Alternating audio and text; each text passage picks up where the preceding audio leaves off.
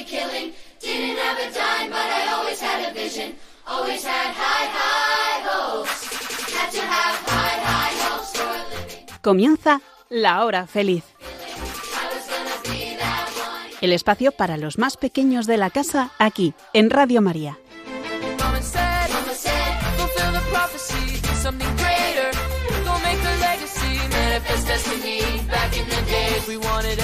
Muy buenas tardes a todos los que nos escucháis en estos momentos, especialmente los más jóvenes y pequeños de la casa. Os saluda Yolanda Gómez y cuántas cosas han pasado desde nuestro último programa que fue el pasado 29 de diciembre. Bueno, lo más destacable, pues que estamos en un año nuevo, a que sí, en 2023. Luego llegaron los Reyes Magos con sus regalos y su alegría. Comenzamos las clases y algunos además con muchos exámenes. El 15 de enero fue el Día de la Infancia Misionera, qué día más bonito, que seguro que muchos lo celebrasteis y os acordasteis de rezar por los misioneros, que además están en muchos lugares del mundo ayudando a los demás y hablándoles de lo genial que es Jesús. Luego, la semana de oración por la unidad de los cristianos, que ha sido del 18 al 25 de enero, es decir, hasta ayer. Y este pasado martes, el 24 de enero, un cumpleaños muy, muy, muy especial. El de Radio María, amiguitos. 24 añitos ya en España, Radio María. Bueno, qué alegría y cuánto bien hacia tantas personas que la escuchan. Bueno, y aparte de todo esto, seguro que en vuestras vidas pues han sucedido también muchas cosas. Vamos a preguntarles a las increíbles colaboradoras de este programa que son Elena, Blanca, Nuria y Sonia. Hola, chicas. Hola. Bueno, ¿qué? ¿Algunas novedades que queráis compartir con nuestros amigos? Sí, ah, bueno, aparte de varios exámenes, hemos hecho una escapadita en este último fin de semana a esquiar a Uy, Sierra qué Nevada. bien. Qué bien, qué bonita estación, me encanta. ¿Qué más? A ver, Yo he protagonizado un cortometraje. ¿qué dices? Bueno, eso sí que es impresionante. Ya a ver si nos dejas verlo en algún momento, ¿no? Sí. ¿Algo más que queráis compartir? Pues que ha sido mi cumple. Muy bien, felicidades Sonia, por cierto, y felicidades a Nuria también, que también ha sido su cumpleaños en este mes de enero. bueno, y el mío también. Para ti, Yoli, que también ha sido tu cumpleaños. Sí, sí, sí, también. Pero bueno, como veis aquí, muchas cosas han sucedido en estos días de primeros de- del año. Y ya veo además, amiguitas, que no os, a- no os aburrís, así que eso es genial. Como decimos aquí muchas veces en este programa, es importante aprender siempre cosas nuevas. Así que os animamos, amiguitos, también a que vosotros hagáis siempre cosas nuevas y aprendáis mucho. Y ahora ya, vamos con el sumario.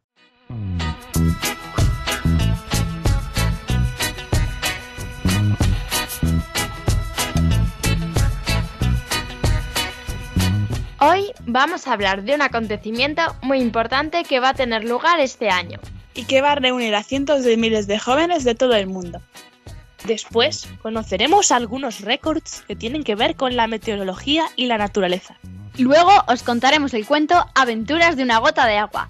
Y no faltarán los chistes y las adivinanzas.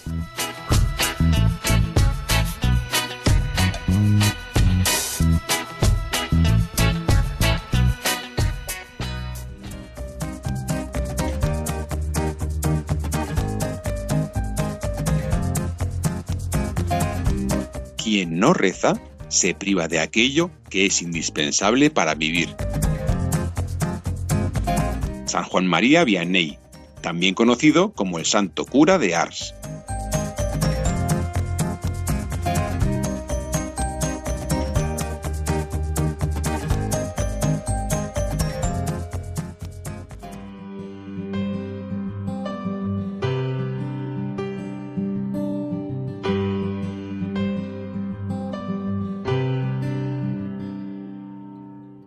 Señor, con tu ayuda quiero ser luz para los demás. Quiero compartir la vida ayudando a otros. Tú eres la luz del mundo si lo pacificas. Si vives con buen ánimo y esperanza en Dios. Si amas al otro más que a ti. Tú eres la luz del mundo si eres libre en la verdad. Si levantas la bandera de la paz y de la justicia. Si ofreces incondicionalmente tu ayuda y amistad. Si siembras la paz en el corazón de los que tratas. Somos la luz del mundo si nos damos la mano en forma de cadena solidaria. Si nos sabemos perdonar y valorar. si llevamos el amor entre todos nosotros y si vivimos en comunidad y en unión. Amén.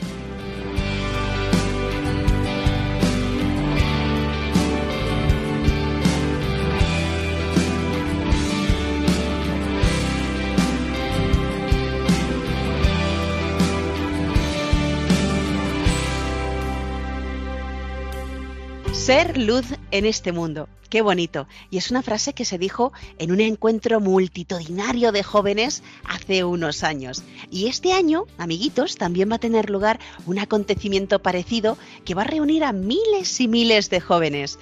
Bueno, ¿sabéis a qué me estoy refiriendo? Al JMJ.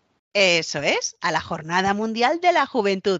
La frase Luz del Mundo se dijo en la JMJ de 2002, que tuvo lugar en Toronto, en Canadá. El lema de ese año era Vosotros sois la sal de la tierra, vosotros sois la luz del mundo. Y había una canción preciosa también. Bueno, y este año, a ver si me podéis decir, ¿en qué lugar va a celebrarse la Jornada Mundial de la Juventud? En Lisboa, en Portugal. Muy bien. Y a ver, más difícil, ¿en qué días va a tener lugar la JMJ? Del 1 al 6 de agosto. Muy bien. Bueno, hay que decir que la JMJ no se hizo el año pasado por el tema de la pandemia, del COVID, y el Papa lo retrasó un año más, pues para estar más seguros de que ya todo iba bien. Y ahora, más difícil todavía. A ver, chicas, ¿sabéis cuáles son los símbolos de la JMJ? La cruz peregrina y el icono de Nuestra Señora Salus Populi Romani. Muy bien. Bueno, pues estos dos símbolos, amiguitos, están peregrinando por diferentes lugares de las diócesis de Portugal hasta el mes de julio. Y así lo que quieren es ayudar a los jóvenes a que preparen sus corazones para participar en la JMJ. Bueno, ¿y cuál es el lema de este año? Hemos dicho ya el de Toronto de 2002, que era lo de Luz del Mundo. ¿Cuál es el lema de la JMJ de este año? María se levantó y partió sin demora. Muy bien, Blanca. Bueno, pues esta es la cita bíblica, amiguitos, que ha elegido el Papa Francisco como lema de la Jornada Mundial de la Juventud. La frase bíblica, que es una cita del Evangelio de San Lucas, se refiere al relato de la visitación, cuando María visita a su prima Isabel, algo que sucede después de la Anunciación, cuando el ángel Gabriel le dice a María que iba a ser la madre del Hijo de Dios. Y precisamente, además, fue ese el tema de la última JMJ que tuvo lugar en Panamá en 2019. Bueno, pues esto es como una continuación. El lema María se levantó y partió sin demora. Bueno, María es nuestra figura, mm, la que nos guía, el camino que tenemos que, que, seguir para llegar hasta Jesús. Ella nos enseña, amiguitos, a decirle sí a Dios.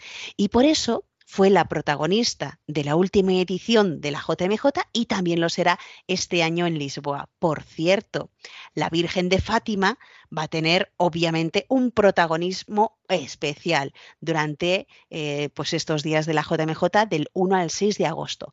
Pero la semana previa ya se realizan diferentes actos y a esto se le llama días en las diócesis.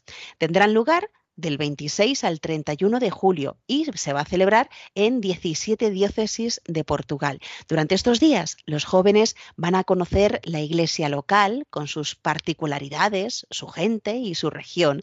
Y los jóvenes pues se alojarán preferentemente en casas de las familias pertenecientes ahí a las parroquias de acogida y en instalaciones públicas. Van a ser unos días muy bonitos de comunión. Bueno, por cierto, para que todo salga bien, pues hay que prepararlo con tiempo, que es lo que están haciendo ya en Portugal, pues desde 2019 que se conoció que la JMJ próxima iba a ser en Lisboa, pues están desde ese momento trabajando. Ellos están poniendo todo de su parte, pero atención porque tienen ayuda extra. Me refiero a los patronos de la JMJ. ¿Y quiénes son estos patronos? Bueno, pues son santos y santas canonizados o en proceso de canonización que, digamos, les echan una mano desde el cielo.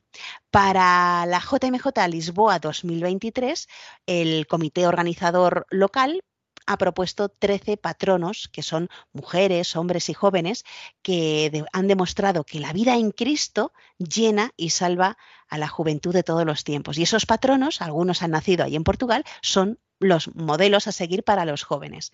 Bueno, por cierto, la primera patrona y más importante ¿Suponéis ya quién- a quién me refiero? Es la Virgen María, claro. Bueno, pero a ella le siguen más patronos. A ver, vamos a, a contar a nuestros amiguitos de la hora feliz cuáles son esos patronos de la JMJ Lisboa 2023. San Juan Pablo II, que fue quien comenzó estas jornadas mundiales de la juventud a comienzos de los años 80. También San Juan Bosco. San Vicente, San Antonio, San Bartolomé de los Mártires, Y San Juan de Brito. Beata Joana de Portugal, Beato Joao Fernández, la Beata María Clara del Niño Jesús, Beato Pedro Jorge Frassati. Beato Marcel Cayo, Beata Chiara Badano y por último el Beato Carlo Acutis, que fue beatificado hace muy poco, el 10 de octubre de 2020, y que es el patrono de Internet y muy amante de la Eucaristía. Pues sí, amiguitos, estos son los patronos de la JMJ de este año de Lisboa y que eh, están allí para echar una mano a todos los que eh, están organizando este evento que recuerdo tendrá lugar del 1 al 6 de agosto.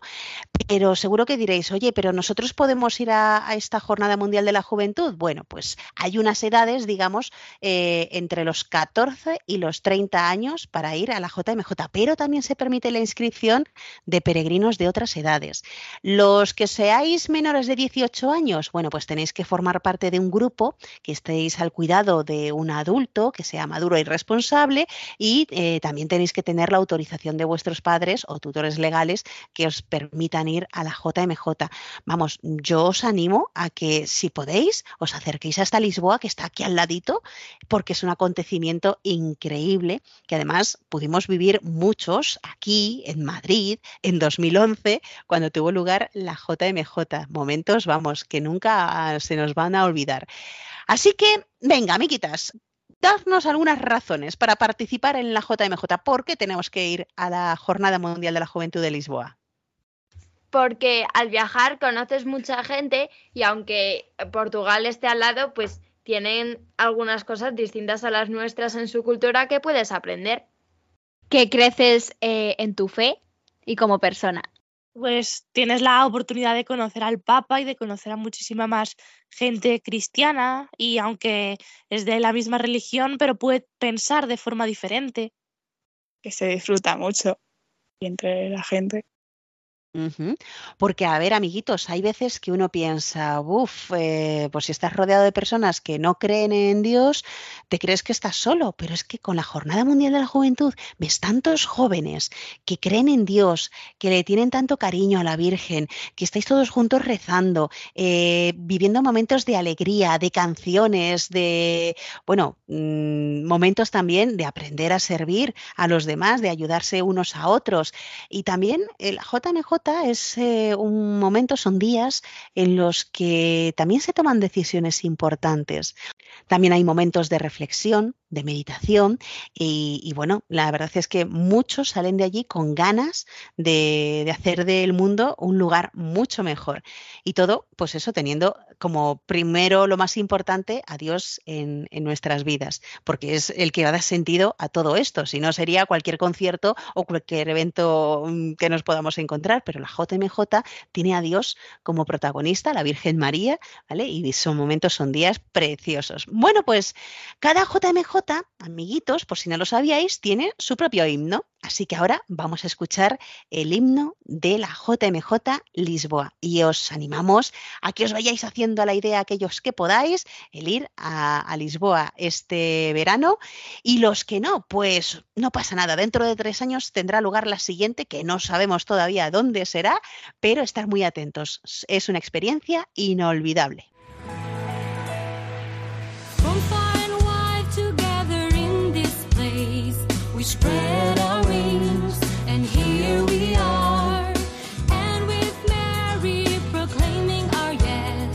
We seek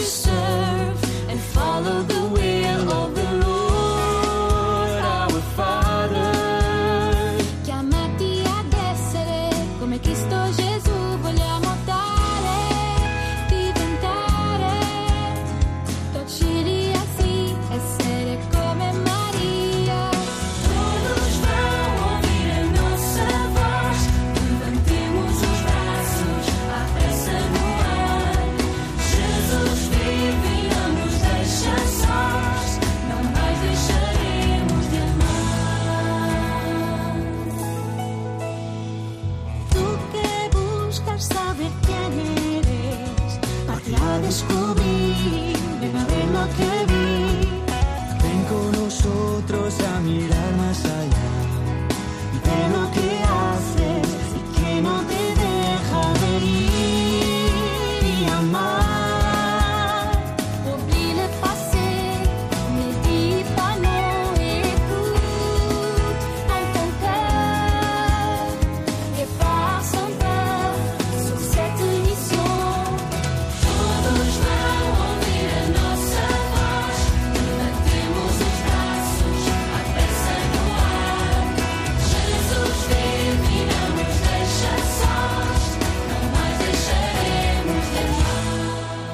Estás escuchando el programa de los niños de Radio María. Hay que darle gracias siempre a la vida, a la vida, a la vida, a la vida.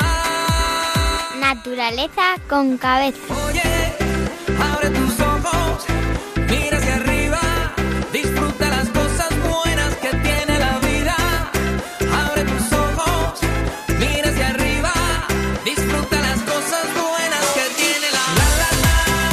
Seguro, amiguitos, que muchas veces habéis estado muy atentos viendo la previsión del tiempo en la tele o noticias sobre sucesos de la naturaleza, inundaciones, sequías, ciclones, huracanes. Bueno, pues hoy vamos a contaros algunos récords meteorológicos y también de otra índole de la naturaleza. Y comenzamos por Sonia. Hoy os vamos a hablar de récord Guinness, pero unos muy especiales, porque los humanos no hemos tenido que hacer nada. Son récords meteorológicos, que casi no tienen que ver con el hombre.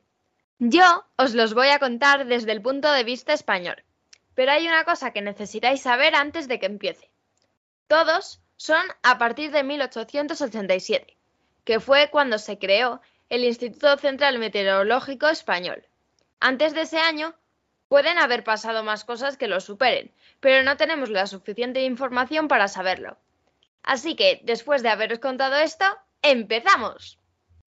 El día que más calor hizo en España, no os penséis que fue hace muchos años, porque ocurrió el 14 de agosto de 2021, cuando en la Rambla, en Córdoba, llegaron a los 47,6 grados. Lo que pasa es que en algunos sitios te pone que el récord está en 47,4 grados en Montoro, ese mismo día. Esto fue 20 minutos después que en la Rambla, pero la de esta no quedó registrada porque con el calor los aparatos se estropearon. Y aunque se diga que somos de clima mediterráneo, ha habido algunos días que ha hecho muchísimo frío. La temperatura más baja que hemos tenido en España fue el 2 de febrero de 1956, en Lleida, donde la temperatura bajó hasta los 32 grados centígrados bajo cero. Y el día que se recogió más lluvia fue el 11 de noviembre de 1950, que en Izaña, Tenerife, se recogieron 360 milímetros cúbicos. Y la noche del 11 al 12 de diciembre del año pasado, en Béjar, Salamanca, se registró un viento de 129 kilómetros por hora. No sabemos con certeza cuándo nevó más en España. Hay gente que dice que la nevada más grande fue en 1904. Esta nevada, conocida como la Filomena de 1904, ocurrió en Madrid y la nieve llegó a un metro y medio de espesor. Como curiosidad, os diré que en 1932 estuvo nevando muy fuerte y diréis, ¿qué tiene eso de especial?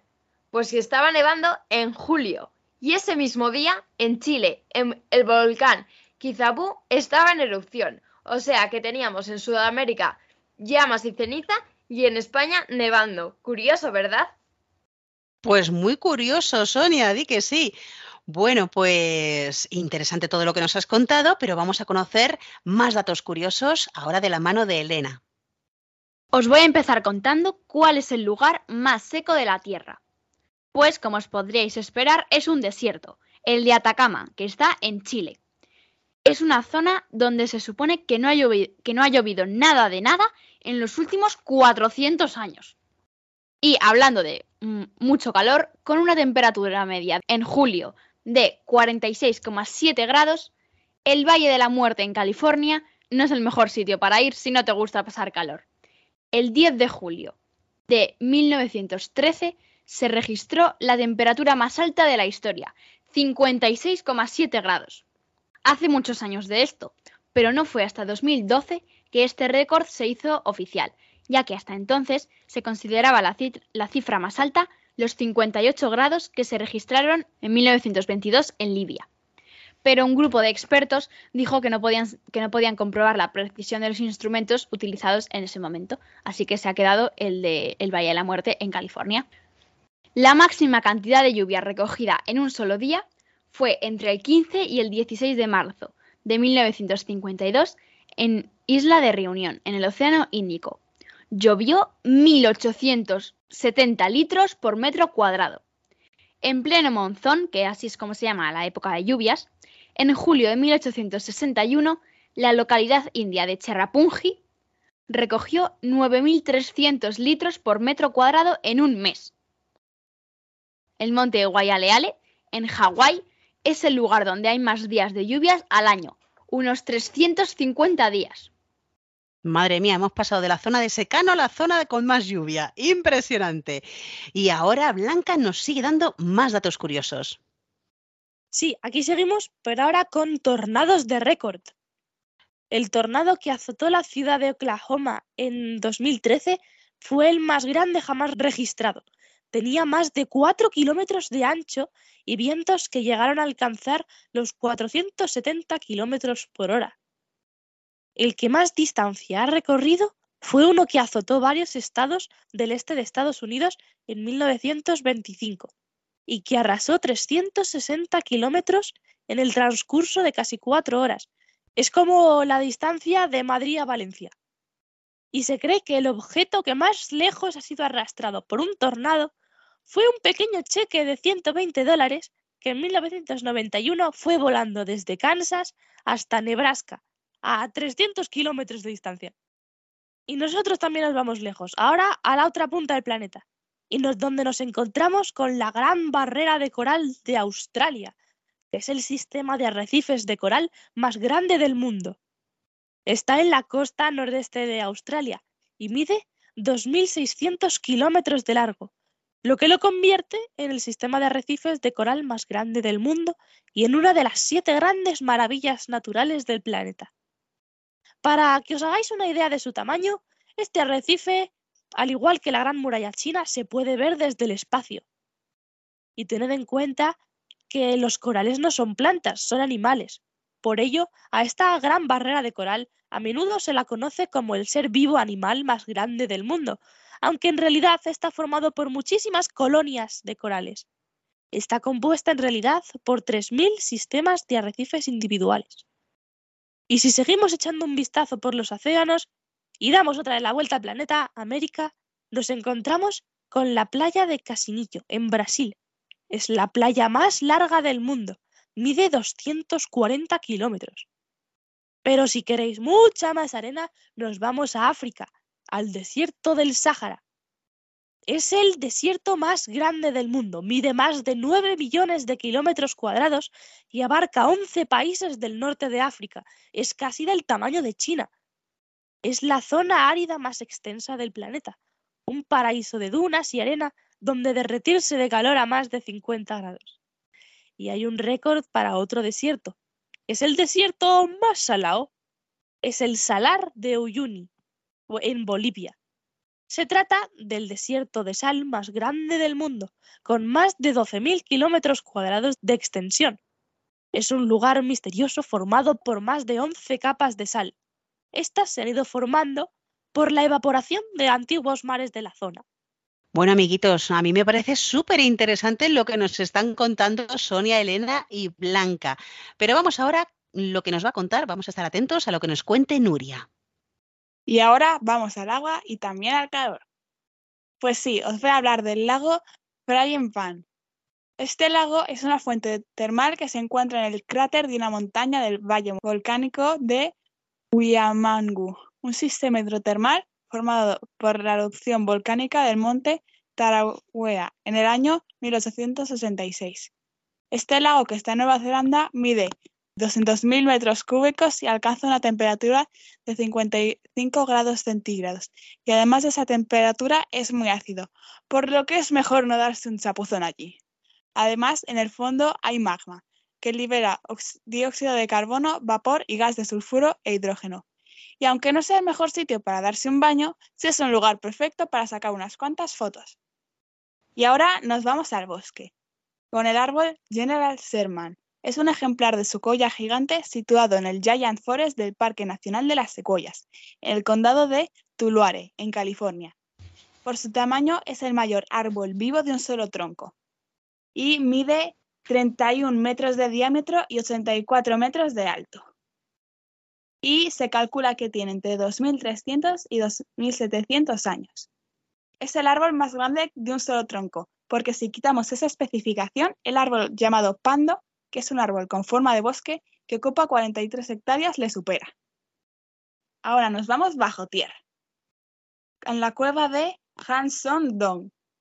Se descubrió a principios de abril de 2009 y es una cueva de 6 kilómetros y medio de largo, con una anchura de 150 metros, en el Parque Nacional Pon Nake Bang. Durante las expediciones, los equipos encontraron estalagmitas de más de 70 metros de altura y la sala más grande es de más de 5 kilómetros, 200 metros de alto y 150 metros de ancho, aunque hay muchas más cavidades de menor tamaño. Esta cueva antiguamente había sido utilizada como refugio de los bombardeos durante la guerra de Vietnam, ya que es difícil de encontrar su entrada porque está cubierto de vegetación y musgo. Bueno, amiguitos, ¿qué os parecen todos estos récords meteorológicos y estas curiosidades de la naturaleza que nos han contado Elena Blanca, Nuria y Sonia? Impresionante, lo bonito que es nuestra tierra en la que estamos viviendo, así que hay que cuidarla ¿eh? para que no, no perdamos todas estas maravillas. Bueno, pues vamos a continuar con el programa. El mundo exterior es un lío. La vida bajo el mar es mejor que todo lo que tienen allá arriba. Tú piensas que en otros lagos las algas más verdes son y sueñas con ir arriba. Gran equivocación. No ves que tu propio mundo no tiene comparación. ¿Qué puede haber allá afuera que cause tal emoción? Bajo el mar, bajo el mar. Vives serena, siendo sirena, eres feliz. Ellos trabajan sin parar y bajo el sol para variar, mientras nosotros siempre flotamos bajo el mar. Los peces son muy felices, aquí tienen libertad. Los peces allí están tristes, sus casas son de cristal. La vida de aquellos peces muy larga no suele ser. Si al dueño le apetece, A mí me van a comer. oh no, bajo el mar, bajo el mar. Nadie nos fríe ni nos cocina en la sartén. Si no te quieres arriesgar y los problemas evitar, entre burbujas debes quedarte bajo el mar. Bajo el mar. Hay siempre ritmo y lo sentimos al natural. La mantarraya va a tocar, el esturión va a acompañar. Tú solo escuchas. Estás escuchando La Hora Feliz en Radio María.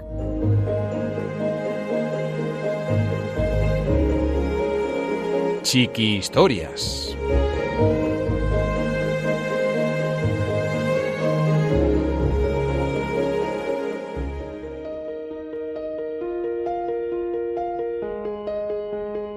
Aventuras de una gota de agua, un cuento de Begoña Ibarrola.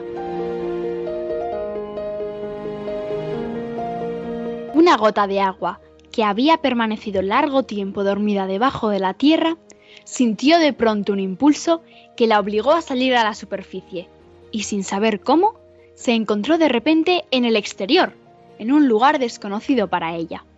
Estaba muy asustada, porque aquel era un mundo nuevo, pero nada más asomarse por encima de una hoja, vio que otras gotas de agua como ella la acompañaban. Todas querían salir cuanto antes y se empujaban. Muchas gotas juntas formaron un hilillo de agua que se deslizó serpenteando saltando de roca en roca entre los árboles de un bosque. Porque ya no soy una gota de agua especial. Ahora no me diferencio en nada de las demás gotas. Porque ahora eres una gota de agua de un manantial. Le dijeron las flores que crecían en los bordes del arroyo. Queremos darte las gracias por ayudarnos a crecer. La gota de agua no dijo nada, pero sintió que ser manantial no era tan malo. Si las flores le daban las gracias, siguió deslizándose entre los árboles y las rocas, observando cómo, poco a poco, más gotas de agua se le iban uniendo. ¿Por qué somos cada vez más gotas de agua? Porque ahora ya no eres un manantial, sino que empiezas a ser un verdadero río. Le contestaron los árboles. Te damos las gracias por ayudarnos a crecer.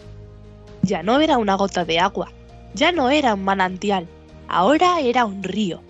No sabía muy bien todavía lo que significaba ser un río, pero sintió una fuerza que antes no tenía y que le empujaba hacia adelante, aunque no sabía muy bien hacia dónde.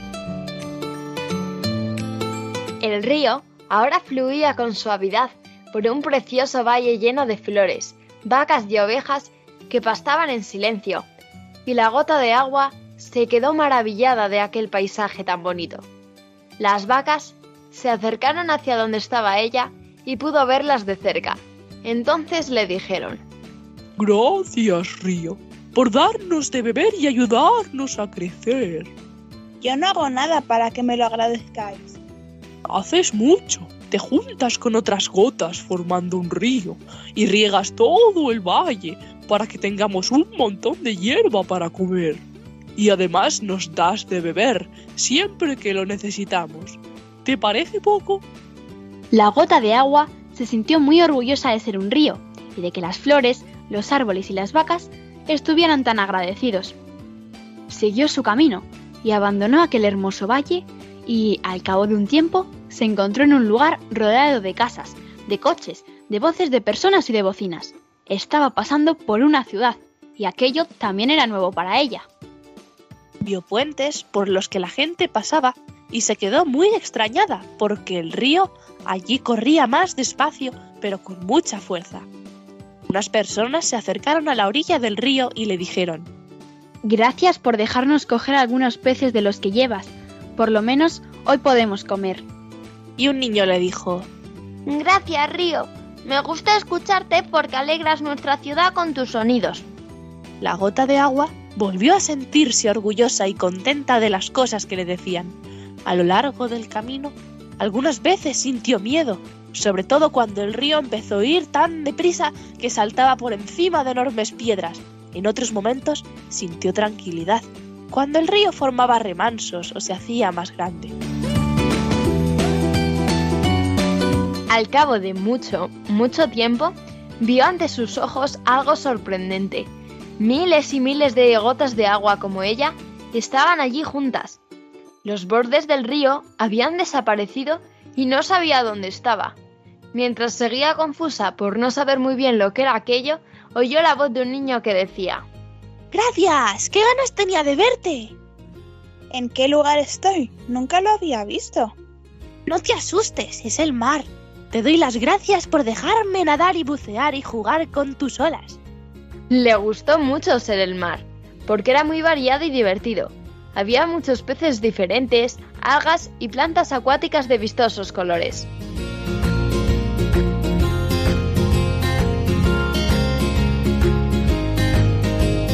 Un día de verano, cuando ya se había acostumbrado a ser una gota de agua del mar, empezó a ponerse nerviosa.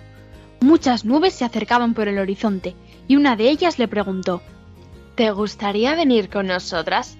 Te llevaremos lejos de aquí y desde allí arriba, donde nosotras vivimos, podrás ver cosas maravillosas que no has visto nunca. Bueno, ya sé cómo me siento al ser un manantial, un río y el mar. Ahora probaré a ser una nube, a ver si me gusta. Una nube cogió de la mano a la gota de agua y juntas subieron y subieron muy alto, ayudadas por el viento. La nube le dijo, Gracias por ayudarme a crecer y a cumplir mi trabajo. Desde allí arriba vio cosas que nunca había imaginado y se sintió a gusto siendo nube, hasta que un día sintió frío, mucho frío. Y la nube le dijo, Me parece que está bajando mucho la temperatura. A lo mejor te conviertes en nieve. ¿Nieve? ¿Qué es eso? La gota empezó a preocuparse. No te preocupes, te dejaré caer con mucho cuidado y el viento se encargará de llevarte a la cima de alguna montaña. Tal y como se lo había dicho la nube, por primera vez en su vida sintió lo que era volar y le gustó. El viento la dejó suavemente sobre la cima de una montaña y allí oyó a alguien que le decía, Gracias por venir. Ya lo dice el refrán. Año de nieves, año de bienes. ¿Quién eres? Soy la montaña. Gracias a ti vendrá mucha gente a visitarme y a deslizarse por mis laderas. Y en primavera, cuando el sol comience a calentar, te convertirás en agua y ayudarás a crecer a las flores ahora están dormidas. La gota de agua se sintió muy bien siendo nieve y viendo disfrutar a tanta gente, hasta que llegó la primavera. Un día, el sol empezó a dar calor a la montaña y la nieve se derritió y se convirtió otra vez en agua. Entonces sintió ganas de correr y se deslizó suavemente por la ladera, viendo a su paso cómo algunas plantas se desperezaban y empezaban a vestirse de bonitos colores, hasta que llegó a un bosque. Allí le entró el sueño, se escondió debajo de una hoja y se puso a dormir, mientras recordaba la cueva, el manantial, el río, el mar, la nube, la nieve, y a todos los que le habían dado las gracias a lo largo del camino.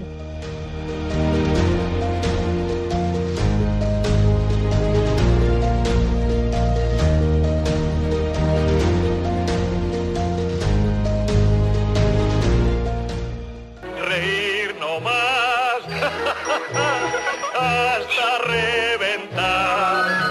A mí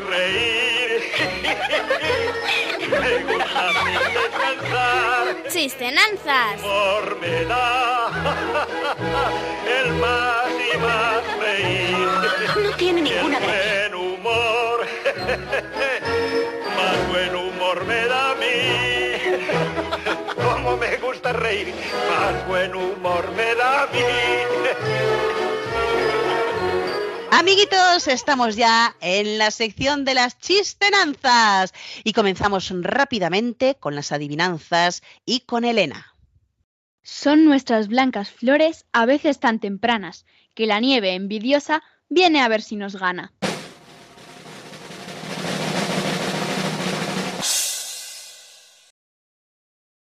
Un cerezo.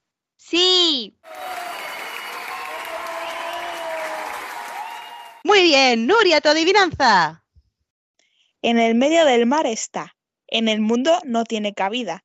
En la primera en el amor y en la última de la vida. ¿Qué es?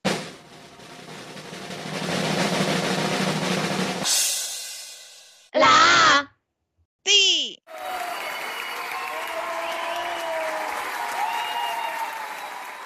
Sonia, tu adivinanza. Una bola muy grande, más que un elefante, que derrite helados. La mitad del día la contemplamos, pero por la noche se esconde.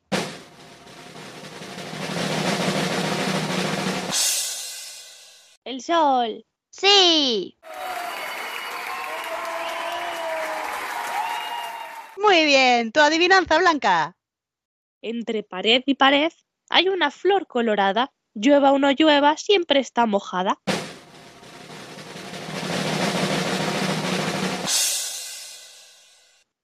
Junco, nenufa. Un alga. No. ¿La lengua? Sí.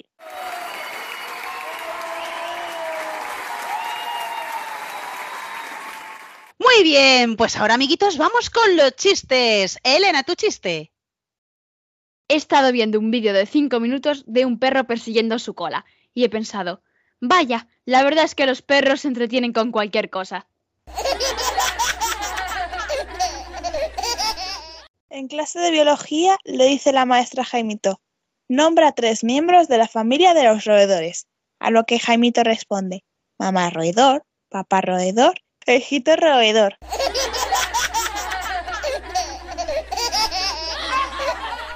En clase de lengua la profe le dice a Jaimito, Jaimito, ¿cuál es tu verdura favorita?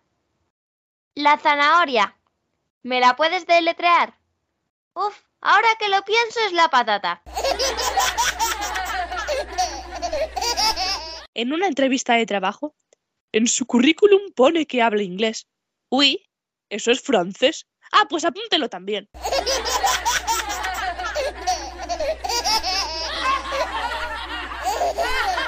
Bueno, amiguitos, espero que os lo hayáis pasado muy bien en este programa de la hora feliz, donde os hemos hablado de ese evento tan importante que va a tener lugar este año, en agosto, en Lisboa, aquí al ladito en Portugal, que es la Jornada Mundial de la Juventud. Bueno, si no podéis ir porque todavía sois muy pequeños, por lo menos acordaos de rezar pues por todos los jóvenes para que vivan intensamente esos días y también les ayude este evento a acercarse más a Dios. Y también eh, hemos estado hablando de récords meteorológicos, eh, de curiosidades de la naturaleza. Bueno, a mí me ha encantado y espero que a vosotros también. Si hay alguno que no os hayáis quedado con él, no pasa nada. Lo podéis volver a escuchar en el podcast de Radio María de este programa. Tenéis que entrar en la página web www.radiomaria.es y en los podcasts buscar La Hora Feliz de Yolanda Gómez. Y ahí tenéis todos los programas que hemos realizado desde hace ya más de cinco temporadas. Bueno, pues ahí podéis escuchar estos récords y estas curiosidades de la naturaleza. Y bueno, también espero que os haya gustado este bonito cuento sobre la gota de agua. También os voy a pedir que recéis por el Papa Francisco, porque amiguitos, del 31 de enero al 5 de febrero, el Papa va a viajar hasta el Congo y a Sudán. Así que esperemos que este viaje también dé muchos frutos y ayude a muchas personas, a los cristianos del Congo y del Sudán. Y nada más, solamente recordaros que tenemos un email y si no, pues eh, una dirección a la que nos podéis enviar pues vuestros cuentos que escribáis vosotros, que estaremos encantadísimos de poder leerlos aquí en el programa. Y os vamos a recordar cuál es el email. ¿Tenéis ya papel y lápiz para apuntar? A ver, pues vamos a recordarlo. Nuria, ¿cuál es el email? La hora feliz 2 arroba radiomaria.es. Eso es, la hora feliz 2, el 2 con número, arroba radiomaria.es. Y Elena, recuérdanos la dirección postal por si nos quieren escribir por carta tradicional. Tenéis que poner en el sobre que es para la hora feliz 2 de Radio María y la dirección es Paseo de los Lanceros 2, primera planta, 28024 Madrid. Muy bien, pues ya tenéis los datos, amiguitos. También lo podéis ver en nuestro podcast, que también ahí lo ponemos. Y estaremos encantados de recibir vuestros correos, eh, vuestros cuentos, lo que nos queráis contar también de novedades que desde que comenzó el año, pues habéis eh, tenido algunas actividades especiales. Aquí estaremos encantados de recibir vuestros correos. Y nada más, solamente queda ya agradecer la inestimable ayuda de Elena, Blanca, Nuria y Sonia. Muchísimas gracias, chicas. De nada, disfrutar del invierno. Muy bien. Bueno, amiguitos, pues si Dios quiere nos volveremos a encontrar ya dentro de un mes, el 23 de febrero. Mientras, sed felices. Y vosotros sed buenos. Sí se puede. Sí se puede. Un abrazo para todos.